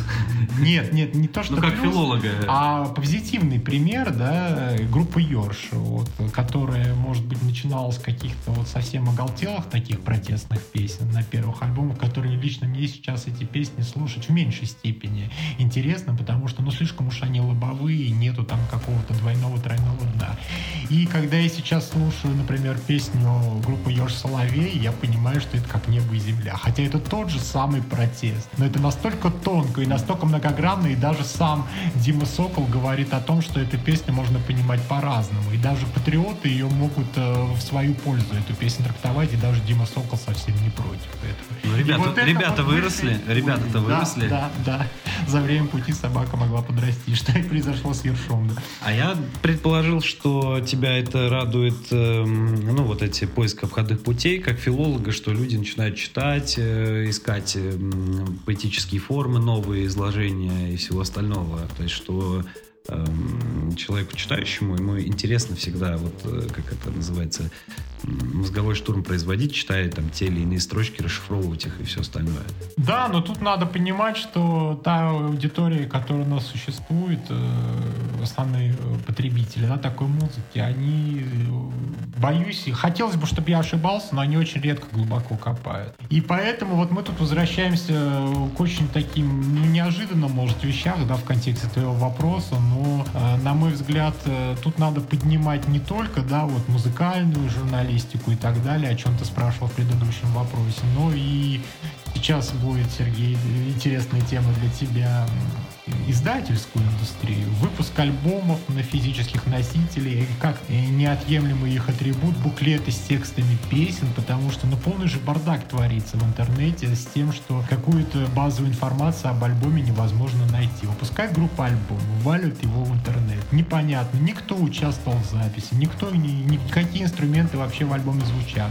А такой роскоши, как тексты песен, а к этому альбому я уже не говорю за редкими исключениями. Да, конечно, есть группы, безусловно, которые ВКонтакте, там это все выкладывают в соцсетях, честь им и хвала, но это делают э, мизерная часть. И доходит до того, что там группа Горшинев выступает на концертах, и им распечатывают тексты песен и, и их же самые техники, и с ошибками. Я был год назад, в мае прошлого года, на концерте Горшинева, и он смотрит в тот текст песен, который мы распечатали, и говорит после песни, вот этот текст был взят моими помощниками не из моей авторской версии, а из интернета, тут неправильные слова. Поэтому, да, нужно приучать не просто к хорошей музыке слушателя, а к тому, что она должна издаваться на носителях, на физических, и что и книги должны выпускаться с текстами песен. И, э, люди должны читать и удивляться тому, что чего-то они не расслышали, а вот здесь есть такие ассоциации, которые мы не поняли, которые прошли мимо нашего восприятия, а что это за слово, а что это за фраза, а кто это первый сказал, и вот тут, да, начинается работа по поиску первоисточников. Но э, чтобы у человека была мотивация этим заняться, нужно еще до этого дойти. А вот для этого и нужно все вот это совокупности. Лет пять назад я давал интервью для одного издательского портала Алексея Ренеева, жу- журналиста. И он меня спросил такой вопрос в контексте беседы популяризации как раз э, такой музыки андеграундной о том, что, то есть, вот ты хочешь привить э, любовь э, масс к такой музыке. А я ему допустил сравнение, что привить любовь масс к музыке такого рода, это сравни с тем, что привить э, любовь свиней к высшей математике. Я не знаю, насколько я груб буду, был, вернее, на тот момент, вот как ты считаешь, вот стоит ли популяризировать, или оно, в принципе, само найдет? Популяризировать, безусловно, стоит. Тут можно пример группы адаптации привести, которая э, имеет свой постоянный издающий лейбл Выргород, и которые немало сделали для продвижения этой группы, потому что они на определенных этапах концерты организовывали, и рекламу делали, и, и то, что, о чем я говорил в предыдущем вопросе, э, физические издания с текстами в буклетах, это все есть. Но при этом у адаптации на местах, у региональных организаторов концерта были свои подвижники, которые очень много делали именно для популяризации группы. В частности, адаптация была очень известна в Беларуси, а конкретно в городе Могилеве. Хотя, казалось бы, где город Актюбинск, из которого адаптация, и где Могилев. Однако же был там такой концертный организатор Виталий Шум, который просто ходил на концерты других групп не адаптации и раздавал кассеты этой группы. Послушайте. И, конечно, там не, скажем, из 10 человек, если один, дай бог, врубится, то хорошо, но зато этот один из 10 придет на следующий концерт информат, э, адаптации, обязательно придет, послушает, денежкой вложится, диск купит и так далее. А еще через концерт придет 10 человек и так далее. И в итоге он достиг того, что на концерты адаптации Могилева приходило по 300-350 человек. Сам не видел, но мне люди с горящими глазами рассказывали, поэтому не доверять им у меня нет никаких оснований. Поэтому вот яркий пример того, что популяризация нужна и работает. Можешь, э, скажем так, озвучить э, краткий срез знаний для новых и старых журналистов, которые, вот, допустим, нас слушают и решили либо возобновить э, деятельность писаний о музыке или решают только начать? А что ты подразумеваешь, сразу встречный вопрос, под кратким срезом знаний? Ну, краткое напутствие, что ли, какое-то такое, чтобы вот там беритесь, молодые, или не беритесь, это не ваше. там, то есть, стоит ли сегодня, в сегодняшних реалиях начинать писать про музыку, или все-таки стоит доверить это все старым мастодонтам? Да нет, конечно, боже упаси доверять все старым мастодонтам, потому что, ну, как пел Ревякин, да, и Кинчев потом процитировал, когда задует наши, как Ревякин сказал, когда умрут наши костры, восстанет знобить. А Кинчев спел, когда задуют э, наши костры, восстанет знобить. Потому что должна обязательно быть смена как в музыке, так и в музыкальной журналистике. Но ведь есть искушение же сегодня для молодых журналистов пойти на государственные всякие СМИ, работать в пропагандистскую среду, скажем так. А что значит искушение? Если человек э, творческий, если он верен себе, если он не может не писать, то он будет писать именно то, что он хочет, а не то, что ему дядя какой-нибудь из пропагандистского СМИ поручит. Если посмотрим, то институт пропаганды у нас построен, а институт культурологии, к сожалению, отсутствует. Поэтому я думаю, дядя из пропаганды заплатит ему, а дядя из музыкальной среды навряд ли. Ну, ты думаешь, что у нас сейчас нету таких людей, опять же, в который раз возвращаясь к Егору Не, Летову, они- который, вопреки всему, будет заниматься тем, что именно к чему у него сердце лежит, душа лежит. Поэтому Ну, я верю в то, что такие люди сегодня- с горящими глазами не иссякнут, и Ди- они ди- так или иначе себя проявят. Вот как раз к вопросу о журналистике мы и пришли так, не, не это самое, Да. не подразумевая того. Но, тем не менее, видишь, э, строй современной молодежи, он все-таки капиталистический. А в те времена еще сохранялся социалистический, когда люди были за идею. Сегодня за идею как бы даже буханку хлеба не купишь. Это сам, как бы понимаешь прекрасно. Человек, который перестроился более-менее на капиталистические рельсы. Вот как, как ты, какой совет дашь молодым? Да какой совет? Тут ни- ничего нового, к сожалению или к счастью, я не придумаю. Слушать свое сердце и, к чему оно лежит. Э, Вопрос призвания является ключевым в жизни любого человека. А, Призвание формируется человеком или все-таки Нет, другими? призвание формируется Богом. Каждый из нас пришел на эту землю с, с определенным заданием, которое ты либо должен выполнить и оказаться, да, в конце концов, на белом коне и дать на том самом страшном суде отчет Богу, что я вот твои таланты приумножил, а не зарыл в землю. Либо ты вообще забываешь о своих талантах и какие-то костыли, какие-то фальш какую-то городишь и ничего в своей жизни не добиваешься, но твоя жизнь в таком случае оказывается полностью проигранной, твое призвание оказывается нереализованным на этой земле. А что может быть страшнее?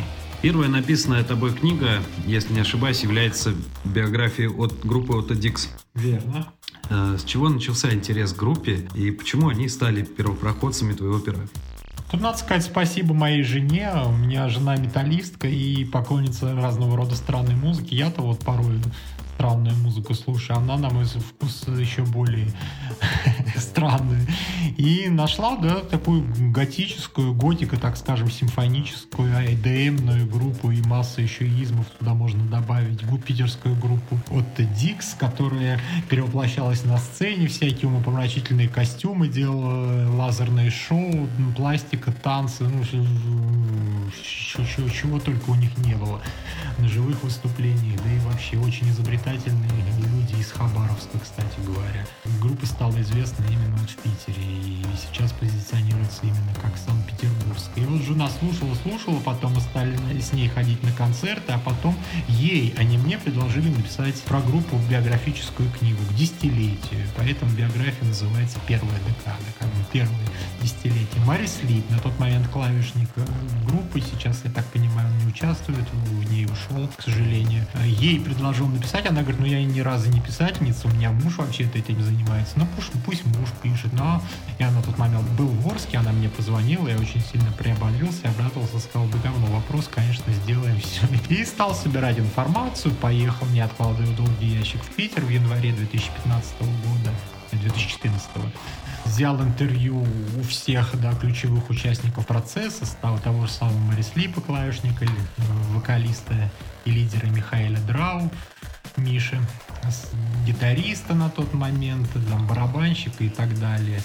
Вот, и собрали такую книгу, сделали ее, они ее своими силами выпустили, все очень красиво, компактненько, эстетски. На сегодняшний день у тебя написано полноценных пять книг. От Дикс, Северный флот, Ария, Сектор газа, Йорш. Какая книга из них наиболее давалась труд, труднее всех? Труднее всех давалось про группу Ария, потому что ее фактически пришлось переписывать, опять же, не по, не по чьей-то вине, а только по моей, потому что я не очень, честно говоря, органично туда внедрил концертную часть, э, немножко репортажи концертные, которые всегда внедряю, да, чего греха таить, э, в любую свою книгу, если, конечно, я бывал на концертах этой группы. Свои концертные репортажи, но там это получилось очень неорганично по неопытности, и музыканты забраковали. Поэтому пришлось это переделывать, и что очень сильно сокращать эту концертную часть, более такие э, плавные и логичные связки делать с основным повествованием. А, ну и всякие организационные, технические неприятные моменты были, и о которых не хотелось бы распространяться, но так вот получилось, что эта книга на финальном этапе повисла на волоске, но слава богу все было разрешено, и поэтому, но тем не менее, да, удалось трудно. Почему группа Ария выбрала тебя, а не, э, как сказать, не Маргариту Пушкину и не Дилана Троя? А не группа Ария выбрала меня. И, подчеркну очередной раз, заказ поступил непосредственно от издательства АС. А, несмотря на то, что моя супруга является пресс-атташе группы Ария, что является, естественно, для хейтеров дополнительным поводом для зубоскальства и для измышлений в стиле, что по блату Ступников написал, поскольку у него жена там работает книгу, это не так. Жена меня предостерегала, говорила, что может быть масса э, подводных камней, начиная с того, что группа Ария в принципе не и собиралась, чтобы о ней кто-то писал книгу, и подобные предложения до этого отклонял. Но поскольку предложение, опять же, тут не во мне дело, а было от серьезного издательства Большого АС, которое обеспечивало весь процесс издания, что по нашим временам совершенно немаловажно, отказываться от этого было глупо, поэтому, собственно, вот и этот процесс в итоге запустили. Мистер Кот интересуется, можно ли сказать, что Ария давно превзошла Iron Maiden по качеству выпускаемого материала? Честно говоря, сама постановка вопроса для меня не является э, неким критерием, потому что ну, я не считаю, что нужно, чтобы какое-то определенное явление объявить самоценным, не обязательно вот с кем-то конкретным сравнивать. Тем более а, параллели Арии с Iron Maiden стали уже своего рода притчей во языцах, и не всегда э, эти измышления оправданы. Поэтому яйцо под названием Iron Maiden пусть останется в своей корзине, а яйцо под названием Ария в другой корзине, совершенно обособленной и не имеющей к ней отношения. Поэтому кто кого превзошел, э, ну это все равно, что там, не знаю, какого-нибудь Ивана Подобного с Арнольдом Шварценеггером, например, сравнивать. Каждый силен в своей сфере. А касаемо группы э, Северный флот, почему именно Северный флот, почему не Король Шут? Ну, во-первых, о группе Король и Шут была написана прекрасная биография изначально тогдашней пиарщицы короля и шута Екатерины Либабовой, Ангелы Панка. Она под несколько переизданий выдержала там с какими-то дополнениями, но в одном из изданий, я точно помню, она называлась Ангелы Панк. Возможно, в каких-то изданиях она имела другие заголовки. Но Екатерина Либабова, повторюсь, автор, и зачем мне вот заниматься ее лаврами, присваивать, да, себе. Во-вторых, у них есть э, бывший бас-гитарист группы Король Шут Александр Балу Балунов, который непосредственный участник процесса и написал две книги, как минимум, о том, к чему имел отношение, даже к чему не имел непосредственного отношения. Более чем эта поляна была освоена, поэтому мне на ней было делать нечего. Я все-таки привык открывать новые горизонты, а не топтаться в очередной раз там, где уже все прошли. А Северный флот я очень люблю, и это никакая не конъюнктура, не потому что это бывший король шут, нет. Я Александр Ренегата стал выделять еще в бытность его в Кукрыниксах. Я в 2000 году, как сказано в предисловии к этой книге, будучи на, кстати говоря, на научной конференции в Череповце в памяти Башлачева май 2000 года. Я в музее местном купил диск, вот в музее, слово говоря, диск, вот так вот, вот такие, такие времена были. Э, группа Кукрыниксы, и где половина песен написал Алексей Вершинев, а половина Александр Ренегат Леонтьев, соответственно. Я еще тогда его выделил как самобытного автора, нетривиального поэта и, и интересного вокалиста, и мне всегда было любопытно, чем он занимается. Я, соответственно, его очень приветствовал его приход в группу Король и Шут, который только на пользу пошел его приход в группе, она утяжелилась звучание, он принял участие и в написании некоторых песен, и исполнении, там можно вспомнить «Мертвый анархист», который на три голоса разложен, да, и частично партии исполняет э, «Ренегат», и поэтому мне было отдельно приятно, конечно же, да, я смерть Михаила Гашинева пережил как личную трагедию, я не плакал ни, ни по ком, так как плакал по нему, ничуть не умаляя этой потери, но я был рад, что Э, после смерти Михаила Горшинева Александр Леонтьев не потерялся и занялся непосредственно творческим процессом в рамках группы Северный флот. И мне очень хотелось э, вот осветить его деятельность и деятельность этой группы. Вопрос от слушателя Юрия Беспокойного. Как вы относитесь к тому, что сейчас происходит вокруг группы Король Шут? Всплеск интереса, сериал, топы стриминговых прослушиваний. Стоит ли ожидать чего-то подобного в отношении сектора газа? Спасибо за вопрос, очень хороший, актуальный. Дело в том, что, вспоминая фразу Бронемира, который по поводу «Короля и Шута» сериала об этом написал, что сначала мы обсуждали все ковид, потом мы обсуждали пандемию. Ой, сначала ковид, потом спецоперация, а теперь обсуждаем сериал «Король и Шут». Так вот, это же большой плюс. Третий инфоповод, он, мне кажется, перекрывает. Пер, первые два являются самым позитивным, а, однозначно, и самым творческим. Потому что я всегда человек, который прежде всего идет идет от творчества. И тот всплеск интереса, который у нас Королев Шитон, не побоюсь этого слова, феноменален. Несмотря на то, что группа не была никогда забыта, для меня основной показатель, что если песня как определенного исполнителя исполняется в переходах, значит у него с популярностью все нормально. Так вот уж Королю и Шиту-то точно грех жаловаться. Но тем не менее, то, что о Короле Шуте заговорили все, там, начиная от домохозяйкой, заканчивая там какими-нибудь, не знаю, там, студентами, детьми малыми, это очень большой плюс. И не все из этих зерен упадут в благую почву. Конечно, там 90% поговорят, поговорят, да и забудут, но 2-3% они, возможно, благодаря этому сериалу начнут слушать Король и на серьезном уровне, и, а может быть, и продолжать их творческие замыслы, и что может быть ценнее, да, поэтому я сугубо позитивно этот всплеск интереса оцениваю. Что касается сектора газа, то поживем увидим. Я желаю судьбе будущему сериалу о секторе газа, аналогичной судьбе. Судьбе аналогичной сериалу «Король и Шут», так скажем.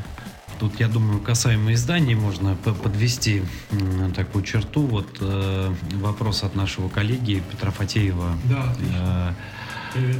Бывало ли, что вам приходилось выбирать между альтернативными вариантами исторических событий, произошедших в жизни групп, о которых вы писали книги? Ведь всегда есть моя и неправильная точка зрения, в зависимости от собеседника. Расскажите о таких примерах. Честно говоря, тот метод написания книг, который я избираю, он э, практически исключает такие ситуации. Объясню почему. Э, у каждого моего книжного проекта есть гласный или негласный куратор, который является, так скажем, направляющей дланью и отсеивателем всего лишнего, наносного и противоречивого. В плохом смысле слова противоречивого. Не потому что группа вот это вот было в ее жизни, но об этом говорить не хотят, а потому что, ну, есть какие-то вещи, которые ну, либо исторически недостоверны, либо вообще не заслуживают упоминания в официальной биографии в силу мелочности самого повода. И поэтому, как правило, у этого человека есть свой взгляд на события, и я стараюсь этого взгляда придерживаться. Вопрос также от мистера Кота. А с какими основными юридическими, бюрократическими трудностями вы сталкивались, заключая контракт на издание книги, оформление контракта, продажу готового произведения при переговорах и так далее? С самого начала мне серьезно повезло в том плане, что я, ну, за исключением э, книги про Отто Дикс, которая, как я уже сказал, была издана силами музыкантов, все остальные книги были изданы крупнейшими издательствами. Это Xmo и АС. Все риски юридические э, и так далее, финансовые и так далее, этими издательствами минимизированы, потому что у них в хорошем смысле слова издание книг идет на потоке, на конвейере, в хорошем смысле слова, подчеркну, не потому что да, относится к этому абы как спустя рукава, а наоборот, э, мускулы нарастили и э, на грабли много раз наступали, наверное, когда-то, и теперь уже стараются не, не наступать. Поэтому вот э, у них есть свой штат юристов, есть свои люди, которые работают там и с фотографиями, и с авторами там дизайнерами и так далее, поэтому все риски, можно сказать, сведены к нулю. В одном из интервью Дмитрию Гордону, украинскому да, журналисту небезызвестному, а Эдуард Лимонов э, как-то кинул фразу, что любая книжка будет мифом. Согласен ты ли с этим высказыванием? Да, конечно, я двумя руками за, потому что, чтобы не понимать под мифом, я являюсь э, сторонником теории русского философа Алексея Федоровича Лосева, который описывал миф как ну, основной жизненный принцип, э, некое сосредоточение всего, сердцевины бытия и так далее. Грубо говоря, это то, что останется в вечности. Поэтому я очень надеюсь, что тот образ музыкантов, который я транслирую в своих книгах, он избавлен от всего лишнего, наносного, и он находится в пространстве мифа именно в этом плане, что он имеет отношение не только к, поту... к всестороннему миру, но и к потустороннему, и должен как-то остаться вот в этой в ноосфере, да, если выражаться словами Вернадского. Тут также к нам в редакцию пришли пару очень, как я считаю, странных вопросов вот, э, от слушателей из Украины, Александра Пономарева и Евгения Лебедева. Они оба жадно интересуются, будет ли вами написана книга про группу «Калибри» и как относитесь к их трибюту.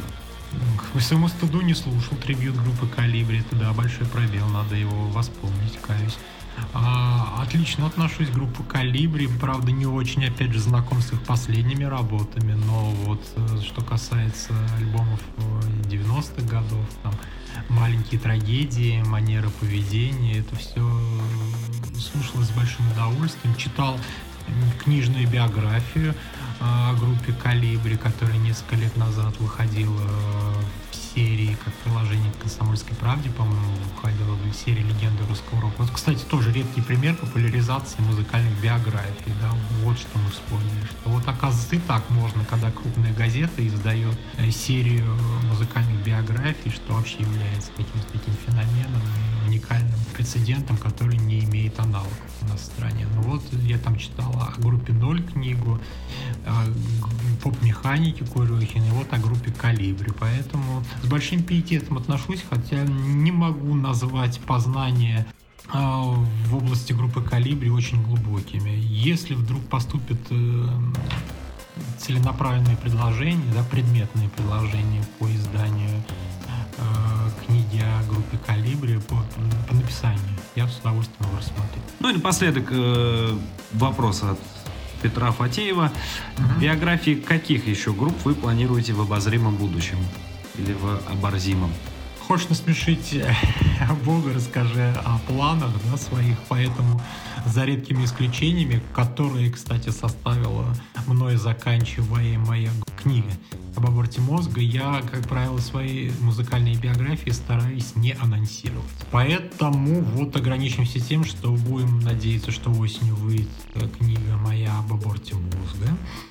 Это уже будет немаловажным шагом и таким вот пунктиком ощутимым на ближайшее время. Что же касается других групп, то предложения есть, они рассматриваются.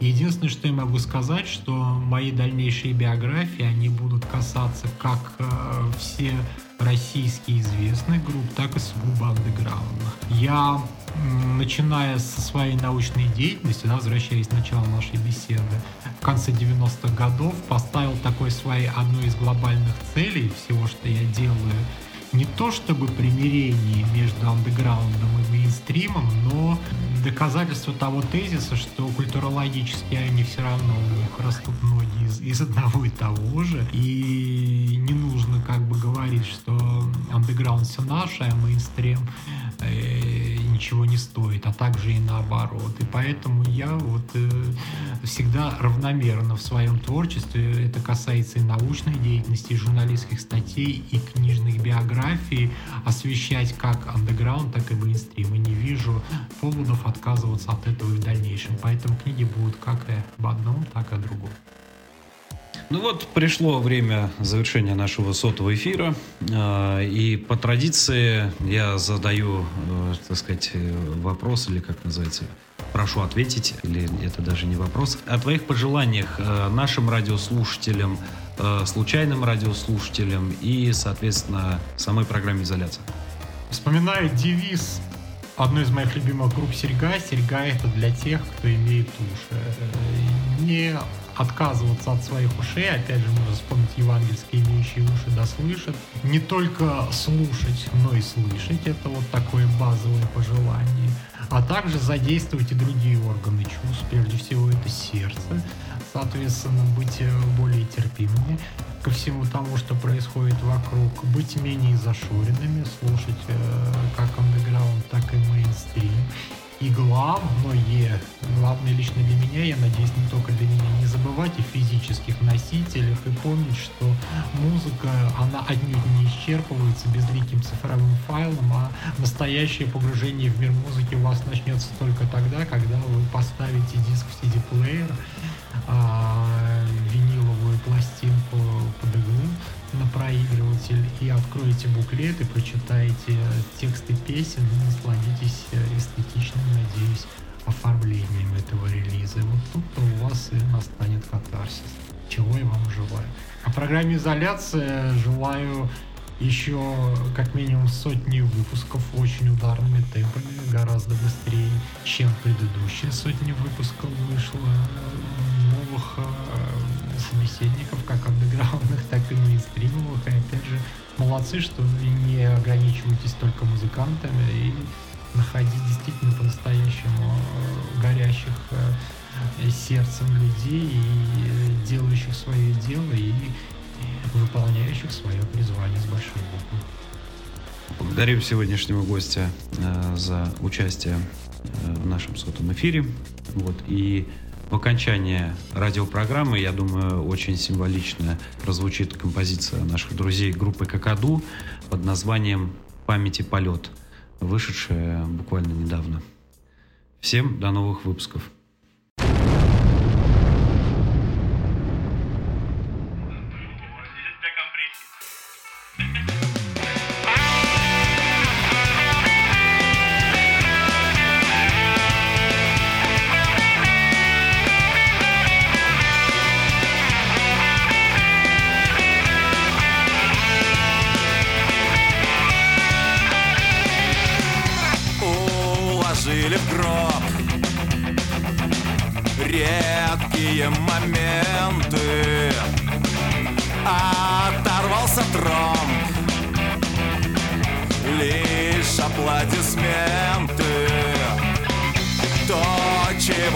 хочу от тех, кто Пришел проститься.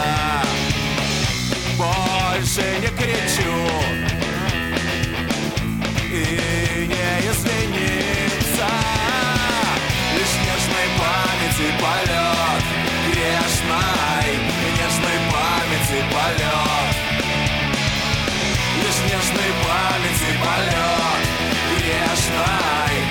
нежной памяти полет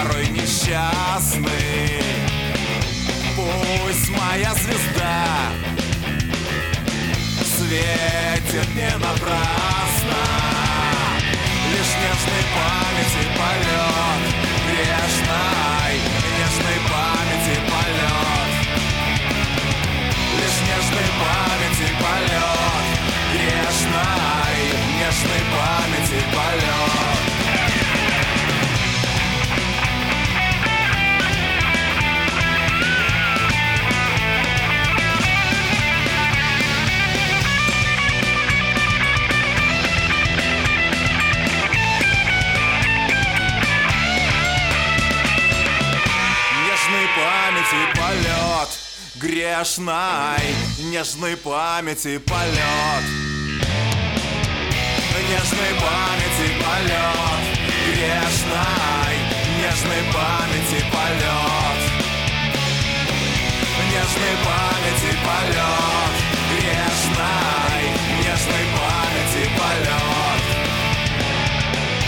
Нежной памяти полет.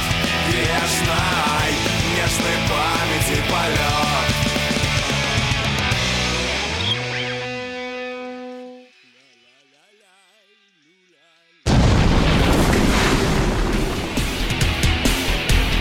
Радио Сорок представляет программу «Изоляция».